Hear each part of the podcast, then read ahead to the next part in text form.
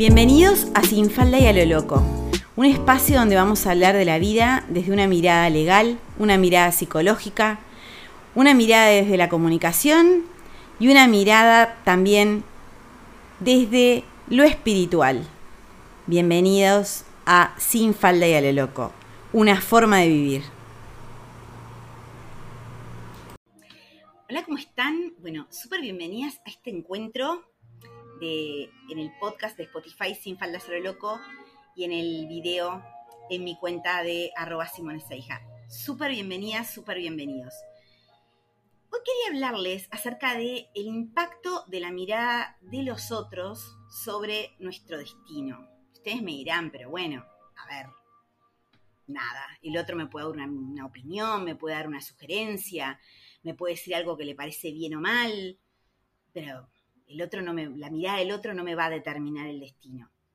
Yo estaba pensando un poco acerca de, con este, esta cuestión de que estoy largando esta herramienta que se llama el siendo y haciendo, estaba pensando un poco cómo habían sido mi, mi ser y mi hacer, ¿no?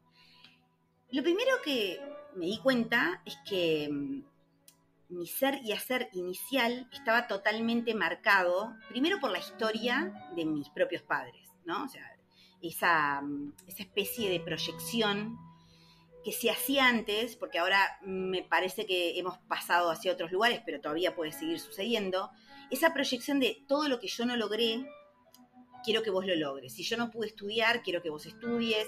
Si yo no me recibí en su momento, quiero que vos te recibas tengas una profesión. Si yo trabajé en forma dependiente, quiero que seas...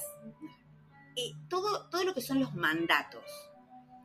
Los mandatos abarcan todo, abarcan desde lo profesional, desde el estudio, desde el, trabajo, la familia que uno forma, la vida sexual que uno tiene.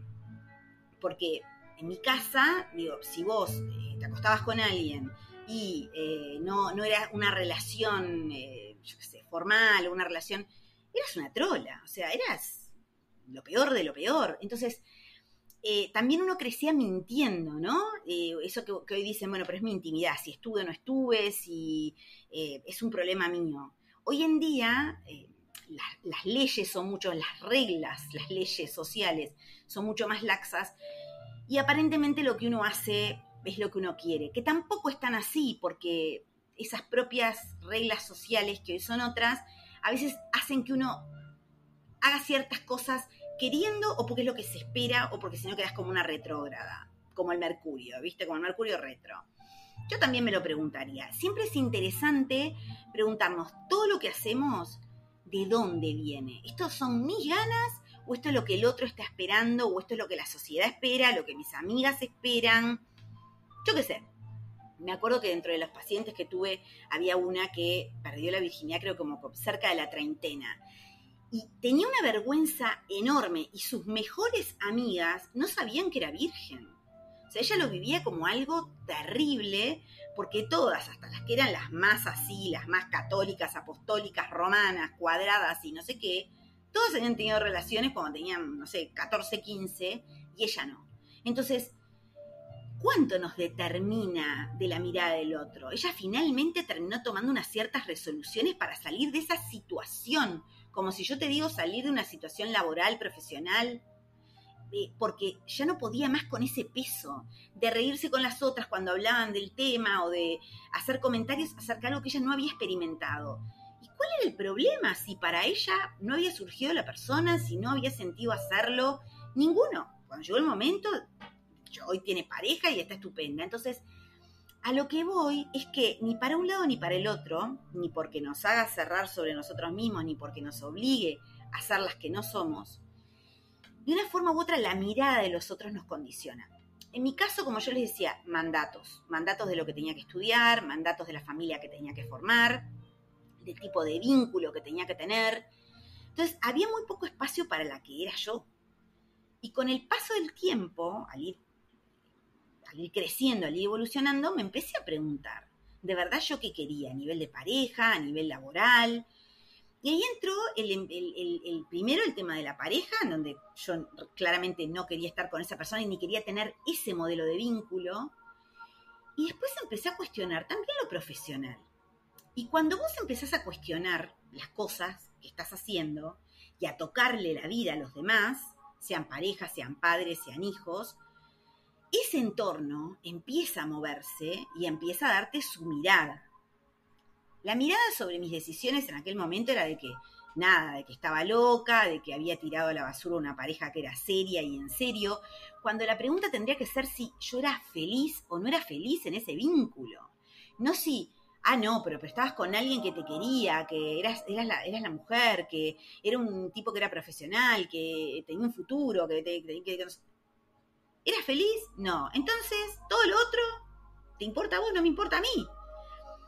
Pero la mirada del otro hace que uno agarre un miedo, porque vos decís, ay, miércoles, me estoy yendo de ahí, estoy apostando otra cosa, sola o acompañada, pero en todo caso no estaré perdiendo la oportunidad, el hombre de mi vida, la situación del milenio. Es todo un tema, es todo un tema.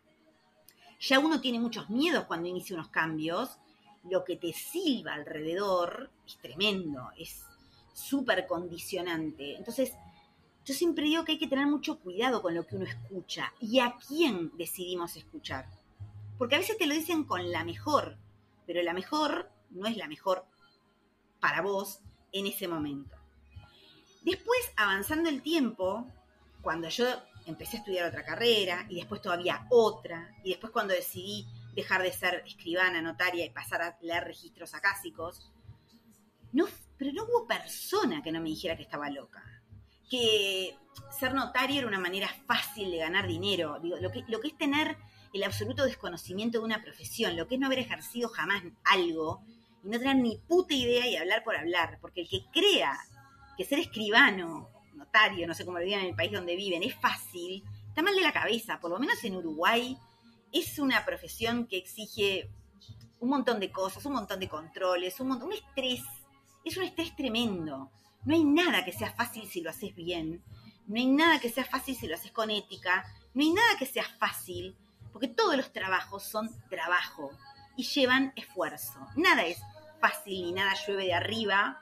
En algunos casos sí, pero como yo la hago, a mí no me llueve nada.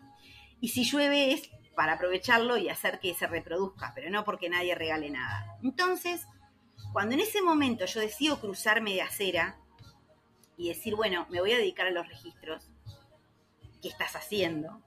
Voy a ponerme a estudiar psicología y ya era grande.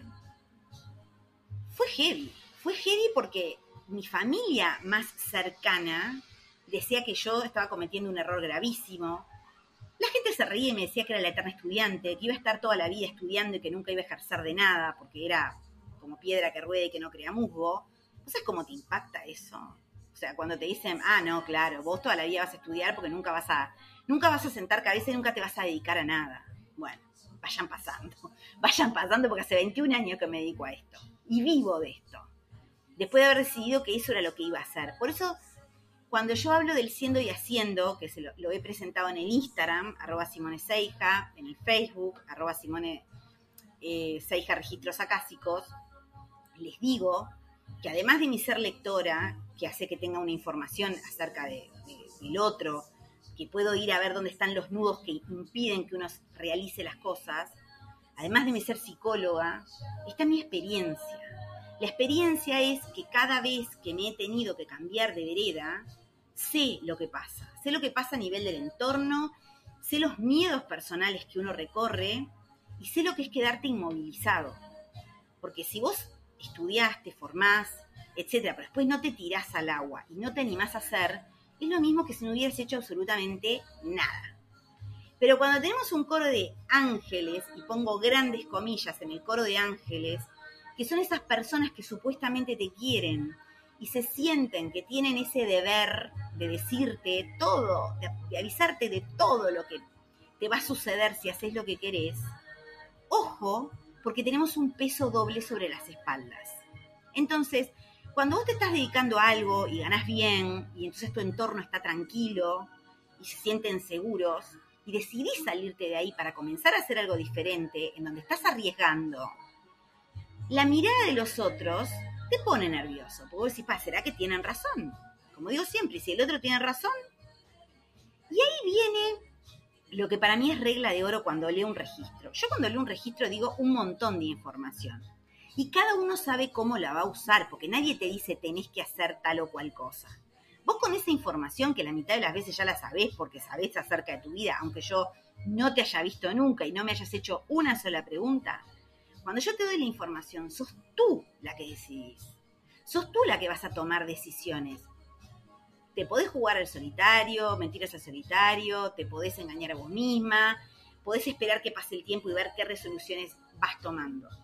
Pero en todo caso, lo que hace un registro es ayudarnos a tener la valentía muchas veces de cruzar puentes y de despertarnos acerca de cómo estamos en donde estamos, en el momento en que estamos.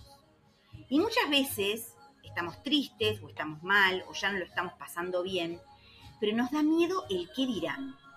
Yo me acuerdo que cuando estudié la, la, carrera de ciencias de la comunicación, que era en una privada y donde mis compañeros eran muchísimo más chicos, todos los comentarios que yo tuve que escuchar dichos por ellos, puede que ver la pendejada que violenta que puede llegar a ser, todos los comentarios, todas las exclusiones, todas las... Em, fueron terribles.